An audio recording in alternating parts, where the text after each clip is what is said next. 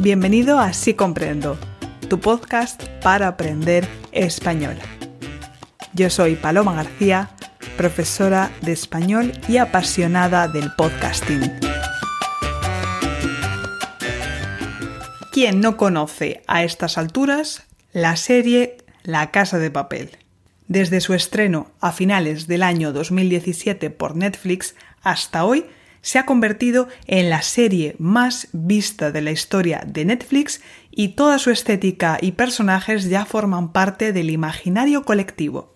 En el episodio de hoy vamos a analizar cuáles son las causas de este éxito. Si no eres muy fan de la serie, te invito igualmente a que te quedes porque creo que quizás este episodio te haga cambiar de opinión. Y si eres un fan auténtico como yo de esta serie, quédate porque creo que este capítulo te va a gustar un montón. Que empiece la función.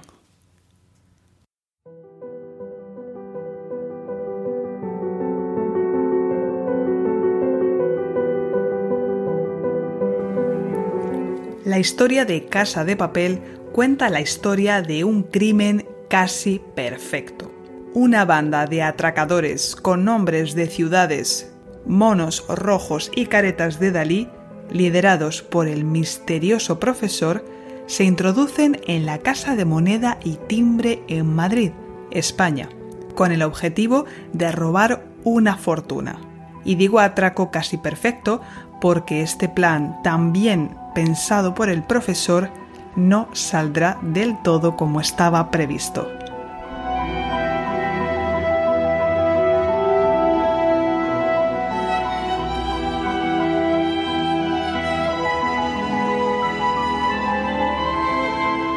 Pero bueno, os diréis, ha habido y habrá muchas series sobre atracos. ¿Qué es lo que convierte a la casa de papel en una serie tan adictiva y de tanto éxito? En el episodio de hoy vamos a desgranar todos esos detalles que, en su conjunto, convierten a esta serie en una obra de arte bajo mi punto de vista. Y si algo quiero destacar es que es una serie que no deja de sorprenderte. Es decir, que cuando piensas que los atracadores ya están perdidos, al profesor siempre se le ocurre una idea genial para solucionar el problema. Una idea tan genial que a veces no resulta ni verosímil, pero que nos deja a todos con la boca abierta. Obviamente este ingrediente da un toque muy interesante a una clásica historia de atraco que ya de por sí es una historia con suspense y donde además eh, se destaca especialmente la casa de papel por el buen equilibrio que existe entre la acción propia de un atraco con el drama, los momentos intimistas que se producen entre los protagonistas y la denuncia social como veremos más adelante. Además, el hecho de que sean unos tipos duros con unas historias bastante turbias detrás no quita que no haya lugar para el romanticismo y obviamente las historias de amor de la trama también es algo que engancha al espectador. Y hablando de estos personajes de vida turbia, uno de los éxitos de esta serie ha sido el casting. Los actores van desde caras conocidas y bonitas como Úrsula Corberó, el personaje que hace de Tokio, como actores geniales como Berlín o el profesor que han sido descubiertos en la gran pantalla gracias a esta serie. Eran actores que ya habían tenido una trayectoria profesional importante, pero su salto a la fama se ha producido con esta serie y hay que decir que clavan sus papeles. Esto significa que lo hacen perfectamente. No hay otra persona que lo hubiera hecho mejor. Encarnan a la perfección la personalidad un poco psicópata de Berlín y esa mezcla de timidez, inteligencia y misterio del profesor. También es interesante que haya una variedad de orígenes. Tenemos a personajes como Marsella o Helsinki, que tienen un acento y a veces no nos queda claro de dónde vienen, pero eso les añade más misterio. También tenemos personalidades completamente explosivas como Tokio, que no sabemos si va a echar por tierra el plan del profesor en cualquier momento debido a su impulsividad, y no podemos olvidar personalidades humorísticas y con las que el espectador se encariña fácilmente como Denver, ese personaje que parece un chico un poco violento, un tipo duro, pero que realmente es una persona que busca cariño y que es muy entregado con las personas que de verdad quiere.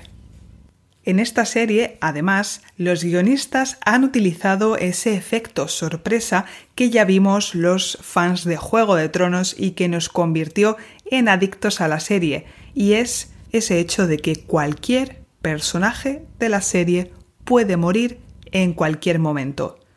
No podemos encariñarnos demasiado con ningún atracador porque hasta los personajes principales pueden morir debido a un accidente durante el atraco, así que esto es algo que también te mantiene en vilo y que hace además que al final de un capítulo especialmente dramático se cree bastante movimiento en redes sociales, se hable de la serie y pues el espectador nunca olvide un determinado episodio donde murió tristemente su personaje favorito. ¿Y qué decir de la estética de la serie? Es algo que me parece brutal. El hecho de que los guionistas escogieran darle a los personajes nombre de ciudad, una cosa tan simple y al mismo tiempo tan eficaz que a nadie se le había ocurrido. ¿Y qué pensáis de ese uniforme rojo? Igualmente simple, pero que impacta muchísimo, sobre todo con el ambiente general de la serie. Si os dais cuenta, el ambiente general es bastante sombrío, predominan los colores oscuros que añaden misterio y emoción a lo que va a pasar. Y en ese ambiente oscuro sobresale el rojo de los uniformes, creando mucha tensión. Y si algo me encantó fue el hecho de que eligieran esa misteriosa y al mismo tiempo ridícula careta del pintor Salvador Dalí. Me gustaría saber cómo se les ocurrió esta idea a los guionistas. Qué manera tan original de preservar el anonimato de los ladrones, añadir misterio y al mismo tiempo crear una estética única. De hecho, el atuendo de los ladrones de Casa de Papel se ha convertido en uno de los disfraces de carnaval más fáciles de fabricar y más utilizados en todo el mundo. Estos símbolos como el mono rojo, la careta o los nombres de ciudad ya forman parte de la estética de la serie y, por ende, de su marketing. Pero no podemos olvidarnos del himno de la serie. Ese Bella Ciao que se ha convertido en una de las canciones más famosas actualmente y que muy poca gente conoce que realmente era la canción que cantaban los partisanos antifascistas italianos y que ahora, curiosamente, no solamente se ha renovado y se ha convertido en una canción hasta de fiesta, creo que hay hasta versiones para discoteca, sino que muchos militantes y manifestantes del mundo se la han apropiado como un himno contra las injusticias.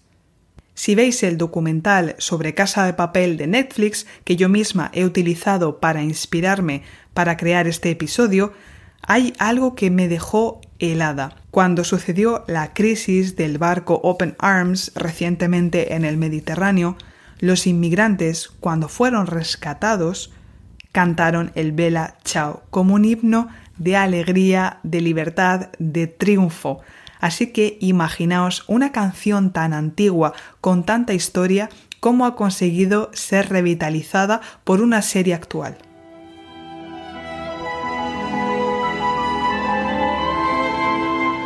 Y la gente no se ha identificado únicamente con la serie solo porque su historia sea trepidante, emocionante y que enganche, o que los actores sean muy buenos y te encariñes con ellos, o que su estética tan poderosa se haya expandido por todo el mundo, sino que también los guionistas han hecho muchos guiños a la actualidad y eso ha hecho que muchas personas se sientan identificados con estos ladrones que al final no son tan malos como parecen. Si lo pensáis, la serie se estrenó en plena crisis económica y social en España. Una España que incluso hoy continúa viviendo las consecuencias de la austeridad económica y cuya población está resentida contra el sistema financiero que ha tenido que ser salvado con dinero público. En la serie encontramos muchos símbolos del movimiento ciudadano 15M, que fue un movimiento sobre todo liderado por la juventud que estaba harta de tener que sacrificar su futuro por los intereses económicos y que exigía mejores condiciones, mayor transparencia y en definitiva una renovación democrática en España. Este movimiento se extendió a todo el mundo desde España y los guionistas de Casa de Papel han sabido utilizar este punto un poquito antisistema de la serie para conectar con el público.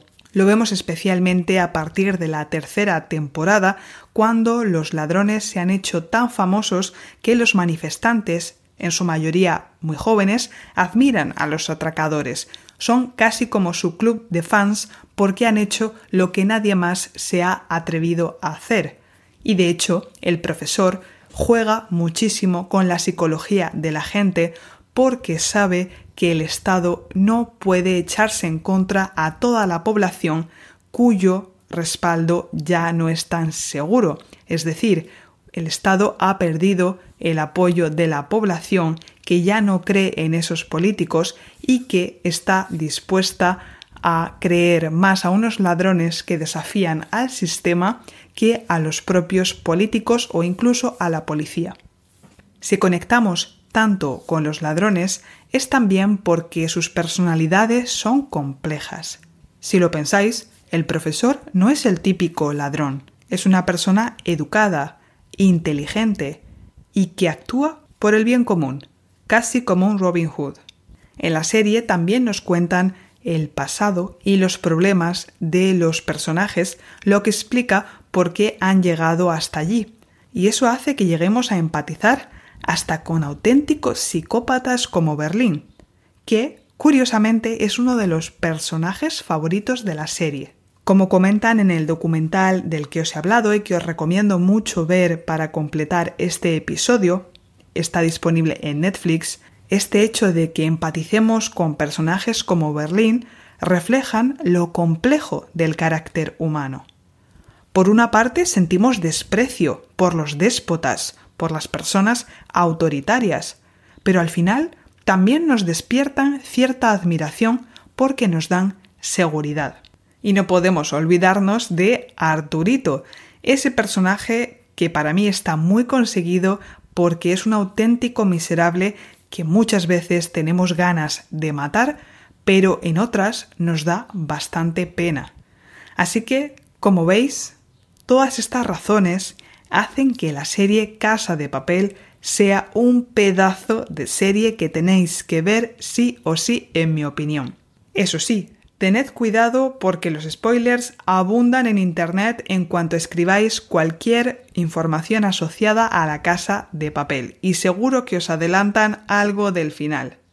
Así que si no la habéis visto ya estáis corriendo a ver Casa de Papel y si ya la habéis visto os recomiendo un ejercicio que me parece muy interesante para los estudiantes intermedios y avanzados. Y esta estrategia, que yo utilizo mucho también en el aprendizaje de otros idiomas, es que veáis entrevistas a los actores de esas series o películas que os han encantado. No solamente vais a aprender más sobre esa serie, sino que también vais a practicar vuestro español de una manera significativa. Me encantaría saber vuestra opinión sobre esta serie, así que no dudéis en enviarme un email o en conectaros al grupo de Facebook para dejar vuestra opinión sobre esta serie. Contadme cuál es vuestro personaje favorito, cuál es vuestra temporada favorita y qué pensáis que va a pasar en la próxima temporada. Y eso es todo. Recuerda que la aventura continúa en las redes sociales y que te estaré muy agradecida si me dejas un me gusta y me comentas qué te ha parecido el episodio. Cuídate y hasta pronto.